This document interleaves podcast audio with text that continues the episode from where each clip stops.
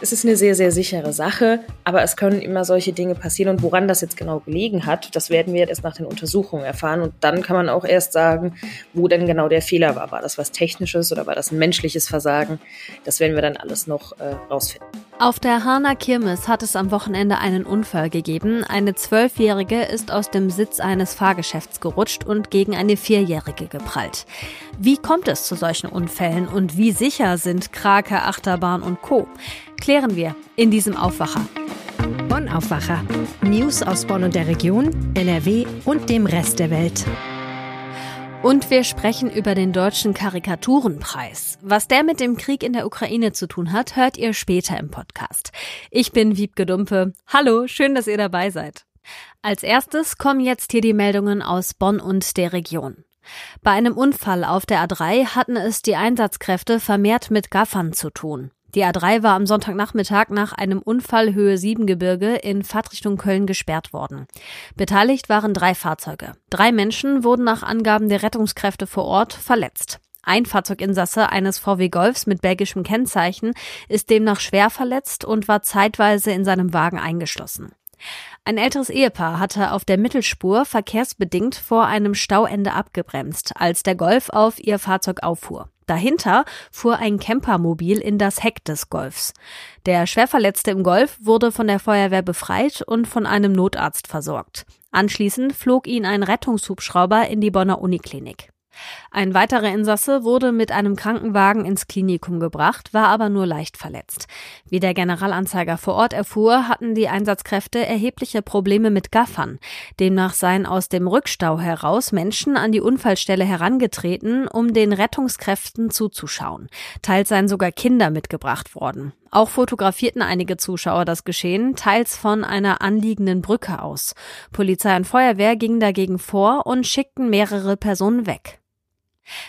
In Lohmar ist am Sonntagnachmittag auf einem Spazier- und Radweg zwischen Walscheid und Neuhohenrath ein Mann abgestürzt.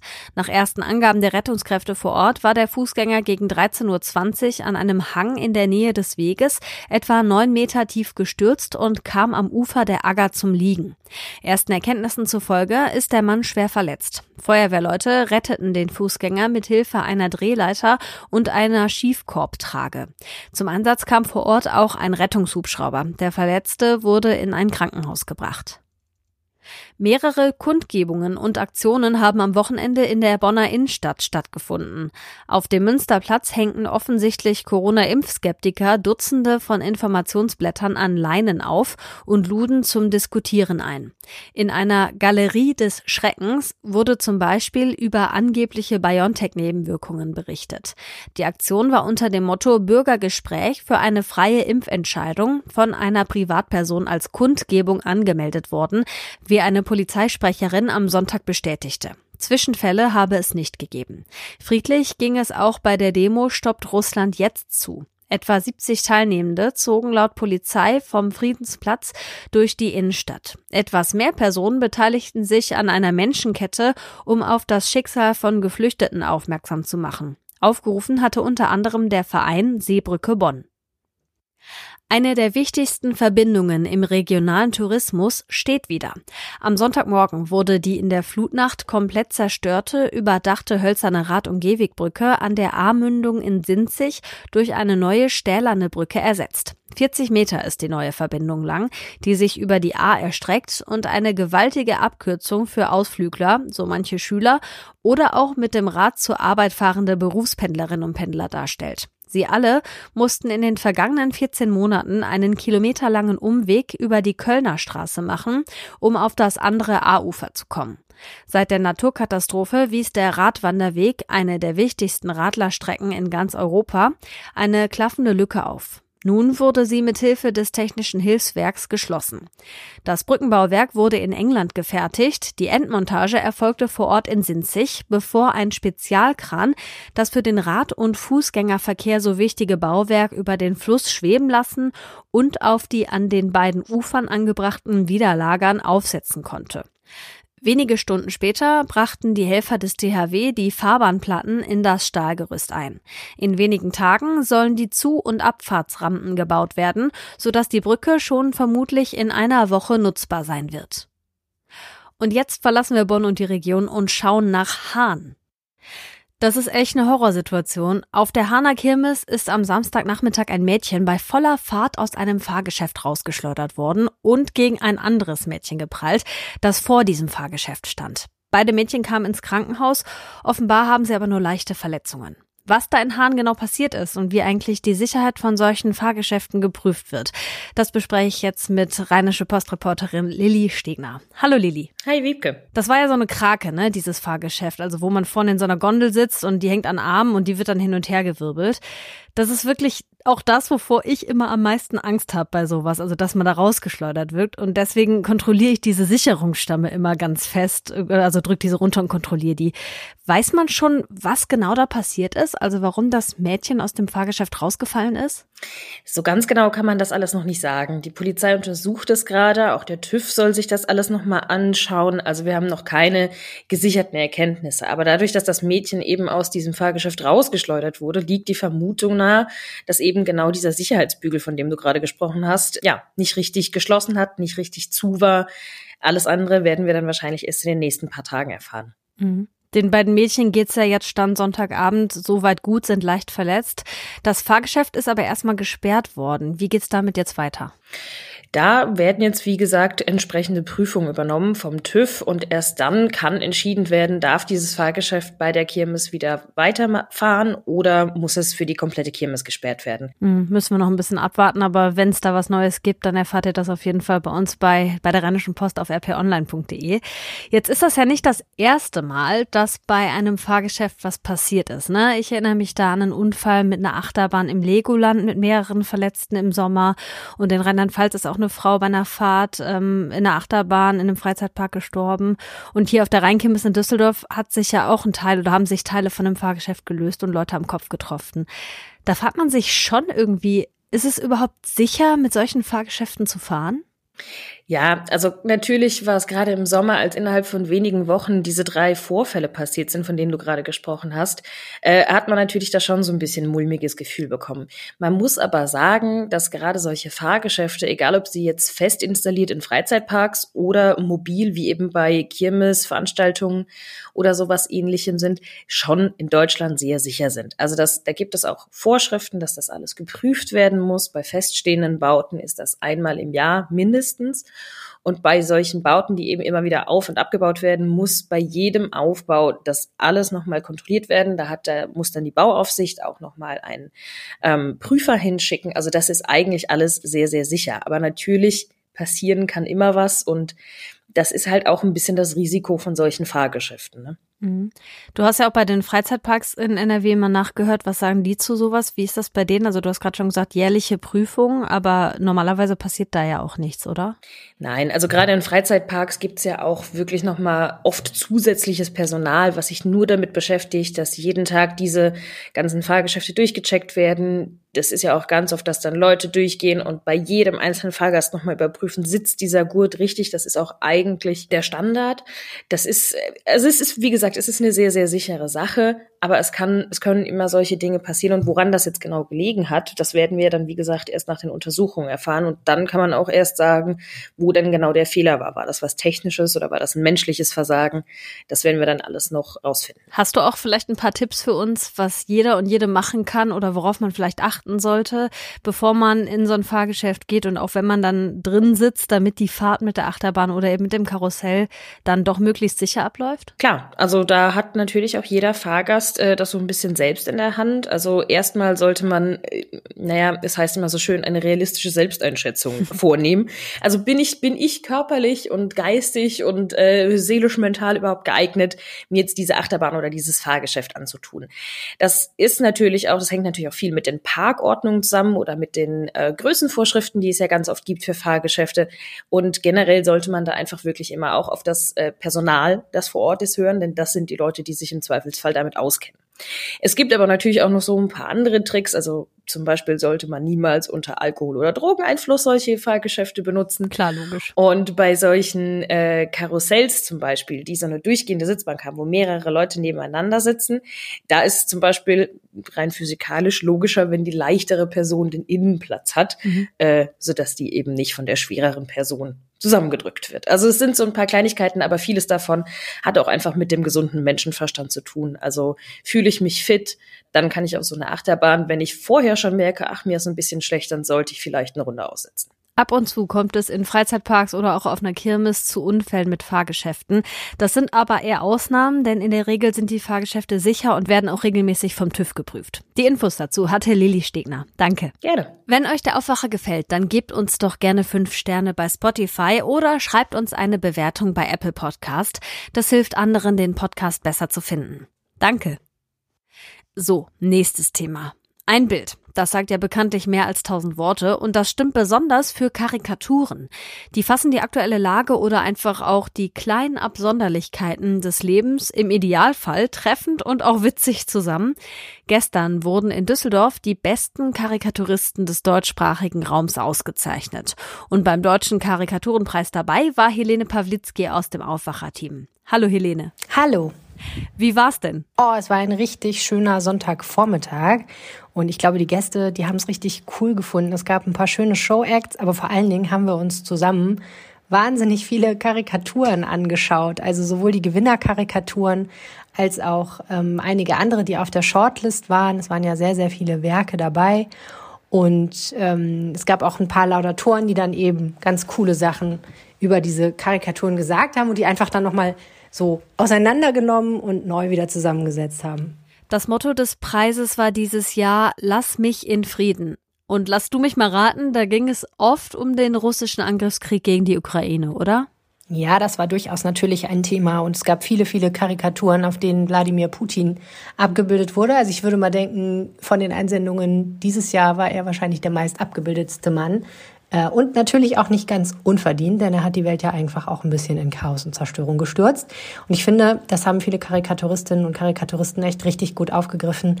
Es gibt zum Beispiel eine sehr eindrückliche Zeichnung, wo man Putin im Bett liegen sieht, äh, um ihn herum die bösen Geister schwebend und er einfach nur wimmert, lass mich in Ruhe. Das ist ja sowas, da wünscht man sich so ein bisschen vielleicht, dass es tatsächlich so wäre, dass dieser Mann, der ein Land mit einem Angriffskrieg überzogen hat, auch einfach mal dann nachts äh, von seinen Dämonen heimgesucht wird. Ähm, und tatsächlich war es auch so, dass die Karikatur, die den äh, goldenen geflügelten Bleistift, also den ersten Preis dieses Jahr gewonnen hat, sich mit dem Krieg auseinandersetzt. Aber da kommt nicht Putin vor, sondern stattdessen die, die im Schützengraben sind. Und ähm, da sieht man eben, wie zwei Soldaten sich gegenüber stehen im Schützengraben, die Gewehre gezückt. Und der erste sagt Boris Popova, Schüleraustausch 2011. Und der andere sagt Sascha Rebrov. Und da hat auch der Laudator Florian Schröder gesagt, er sagt dazu jetzt gar nicht mehr so furchtbar viel, weil das eigentlich zeigt, wie absurd der Krieg ist. Und deswegen eben auch findet, dass das ganz ohne weitere Worte stehen gelassen werden soll. Ich habe dann den Gewinner den Zeichner dieser Karikatur, Tobias Hacker alias Gimmick, das ist sein Künstlername, gefragt, ob ihn denn diese Situation, so wie er sie in seiner Karikatur verarbeitet hat, eher traurig macht oder eher hoffnungsvoll. Und er hat gesagt, die Karikatur macht ihn hoffnungsvoll, die Situation macht ihn traurig. Und ich glaube, das fasst es ganz gut zusammen tatsächlich. Hm. Und was hat die Künstlerinnen und Künstler sonst so inspiriert? Bei den anderen Einreichungen ging es, wie gesagt, auch häufig tatsächlich um den Krieg, aber es ging auch ganz oft um Alltagsbegegnungen. Also beispielsweise der Gewinner der Bronze-Auszeichnung des bronzenen geflügelten Bleistifts hat eine Zeichnung gemacht, in der eine ähm, ältere Dame auf einem Hocker in der Wohnung steht und an die Decke haut mit ihrem Besenstiel und es macht Pock, Pock, Pock. Und oben drüber sieht man ein Mikrofon, was auf den Boden gerichtet ist und riesige Lautsprecher, die eben dieses Pock, Pock, Pock in Technomusik praktisch verwandeln und sie erzeugt sozusagen den Krach, über den sie sich aufregt, selber. Und das fasst natürlich auch nochmal ganz gut zusammen. Ähm, zunächst mal ist es ja erstmal eine Alltagsbegegnung und der Zeichner Björn Zisinski, Künstlername Huse, der hat gesagt, ja, äh, er hatte auch mal so eine Nachbarin, die sich mal über alles aufgeregt hat. Also es ist schon inspiriert aus seinem Leben. Aber wenn man es genau betrachtet, dann ist das halt total doppelbödig, ne? weil sie erzeugt selber den Lärm, über den sie sich aufregt. Und ein bisschen ist das ja auch so mit Populismus oder den sozialen Medien, den sogenannten. Den Lärm, über den wir uns selber aufregen, den erzeugen wir vielfach halt selber. Es ist so eine Spirale. Ne? Es wird immer lauter und lauter, weil wir immer wütender und wütender werden. Und der Hass hört nicht auf. Und ich finde, äh, ja, dafür hat er wirklich dann auch diese Auszeichnung total verdient. Und auf dem zweiten Platz gelandet ist der Zeichner Dominik Joswig mit einer Zeichnung, wo er ein Kind zeigt, ein kleines Kind, was wie hypnotisiert auf ein Mobile starrt, was über ihm an der Decke hängt, wo eben ein Doktorhut, eine Geige, ein Atommodell, eine Rakete, ein Buch, alles Mögliche hängt und in der Tür stehen eben die stolzen Eltern, die sich schon freuen darauf, wenn ihr kleines Kind irgendwann mal ein Genie ist, was den Nobelpreis gewinnt. Selbst der Teddybär in dieser Zeichnung liest eben ein Buch. Also ganz schön bitter und ich muss sagen, als Mutter eines kleinen Kindes habe ich mich da relativ ertappt gefühlt, denn die Erwartungen, die wir an unsere Kinder haben, was wir alles mit ihnen verbinden. Sie sollen die Welt besser machen, sie sollen schlauer werden als wir, sie sollen reicher werden als wir. Das ist halt einfach manchmal ein bisschen viel. Und da kann man schon verstehen, dass das Kind dann irgendwann denkt, lass mich in Frieden. Oh ja, das glaube ich. Den Preis gibt's ja jetzt schon eine Weile. Zum ersten Mal hat die Rheinische Post den auch mit ausgerichtet. Wieso ist dieser Preis so wichtig? Ich habe mit dem Chefredakteur der Rheinischen Post darüber gesprochen, der gesagt hat, es ist wichtig, dass es Karikaturisten gibt. Und es ist auch wichtig, dass es weiter Karikaturisten gibt. Und für eine Tageszeitung ist natürlich interessant, dass es äh, Karikaturistinnen und Karikaturisten gibt, die tagesaktuell arbeiten. Und das gibt es immer seltener. Es ist natürlich auch schwierig, damit Geld zu verdienen. Ähm, es wurde natürlich früher wahrscheinlich mehr gezahlt, als einfach auch mehr Geld im gedruckten Papier steckte. Jetzt inzwischen im Internet ist so eine Grafik halt schnell kopiert und weiterverbreitet. Ne? Und ich glaube, man muss sich auch mal bewusst machen, wenn man zum Beispiel sowas auf Twitter teilt oder so, da steckt halt Arbeit dahinter. Und wenn man das dann einfach selber teilt und nichts dafür bezahlt, dann profitiert man von dieser Arbeit. Mit anderen Worten, ich glaube, diesen Preis gibt es und den sollte es auch geben, weil es eben wichtig ist, dass es diese Leute gibt, die uns als Gesellschaft den Spiegel vorhalten und deren Geschäft es letztendlich ist, die Wahrheit zu zeichnen, so bitter sie sein mag, aber dann eben mit so viel Scharfsinn, Witz und Humor, dass wir das gerne angucken und dass wir amüsiert sind, wenn wir es angucken und immer wieder zurückkommen, um noch mehr anzugucken. Denn nur dann setzen diese Zeichnungen ja Gedankenprozesse in Gang und letztendlich vielleicht auch eine gesellschaftliche Veränderung. Danke, Helene, für die Infos. Sehr gerne. Über 100 Künstlerinnen und Künstler stehen auf der Shortlist des Deutschen Karikaturenpreises 2022. Wenn ihr euch die Werke angucken wollt, könnt ihr das bis zum 16. Oktober in Düsseldorf in den Shadow-Arkaden machen. Die Ausstellung ist kostenlos und wer es nicht nach Düsseldorf schafft oder nicht hinkommen kann, für den ist vielleicht der Katalog zum Karikaturenpreis was. Den Link zum Shop packe ich euch in die Show Notes. So, und das hier könnt ihr an diesem Montag auch mal im Blick behalten. Heute könnte sich zeigen, wer in Italien zukünftig regiert. Die Menschen in dem Land konnten gestern, also am Sonntag, bis 23 Uhr ein neues Parlament wählen. Laut letzten Umfragen könnte es einen Rechtsruck geben mit Giorgia Meloni von der Frattarelli d'Italia als Ministerpräsidentin an der Spitze. Mit einem vorläufigen Ergebnis wird am Montagmorgen gerechnet. Ex-Ministerpräsident Draghi war im Sommer wegen einer Regierungskrise zurückgetreten. In Hagen startet der Berufungsprozess gegen zwei Polizistinnen, die ihre Kollegen bei einer Schießerei im Stich gelassen haben sollen. Sie waren im Mai 2020 in Gewelsberg zufällig an einer Verkehrskontrolle vorbeigekommen, wo geschossen wurde. Sie sollen dann aber nicht zu ihren Kollegen hin, sondern erstmal vom Tatort weggegangen sein. In erster Instanz wurden sie dafür zu einem Jahr Haft auf Bewährung verurteilt. Und wenn das Urteil rechtskräftig werden würde, dann würden sie auch ihren Job verlieren. Vor Gericht in Hagen hoffen sie deshalb jetzt auf eine andere Strafe. In Fulda kommen die deutschen Bischöfe heute zu ihrer Herbstvollversammlung zusammen. Die geht bis Donnerstag. Themen sind unter anderem der synodale Weg, also mögliche Erneuerung in der Kirche und der Umgang mit sexuellem Missbrauch in der katholischen Kirche. Die Vollversammlung kommt zweimal im Jahr zusammen und ist nicht öffentlich. In Berlin steht heute die Jahreskonferenz des Rates für nachhaltige Entwicklung an. Daran soll auch Bundeskanzler Olaf Scholz teilnehmen. Der Rat für nachhaltige Entwicklung berät die Bundesregierung zur Nachhaltigkeitspolitik. Er wurde 2001 gegründet. In Bochum wird heute ein deutscher Meister oder eine deutsche Meisterin gekürt, und zwar im Escape Room Spielen.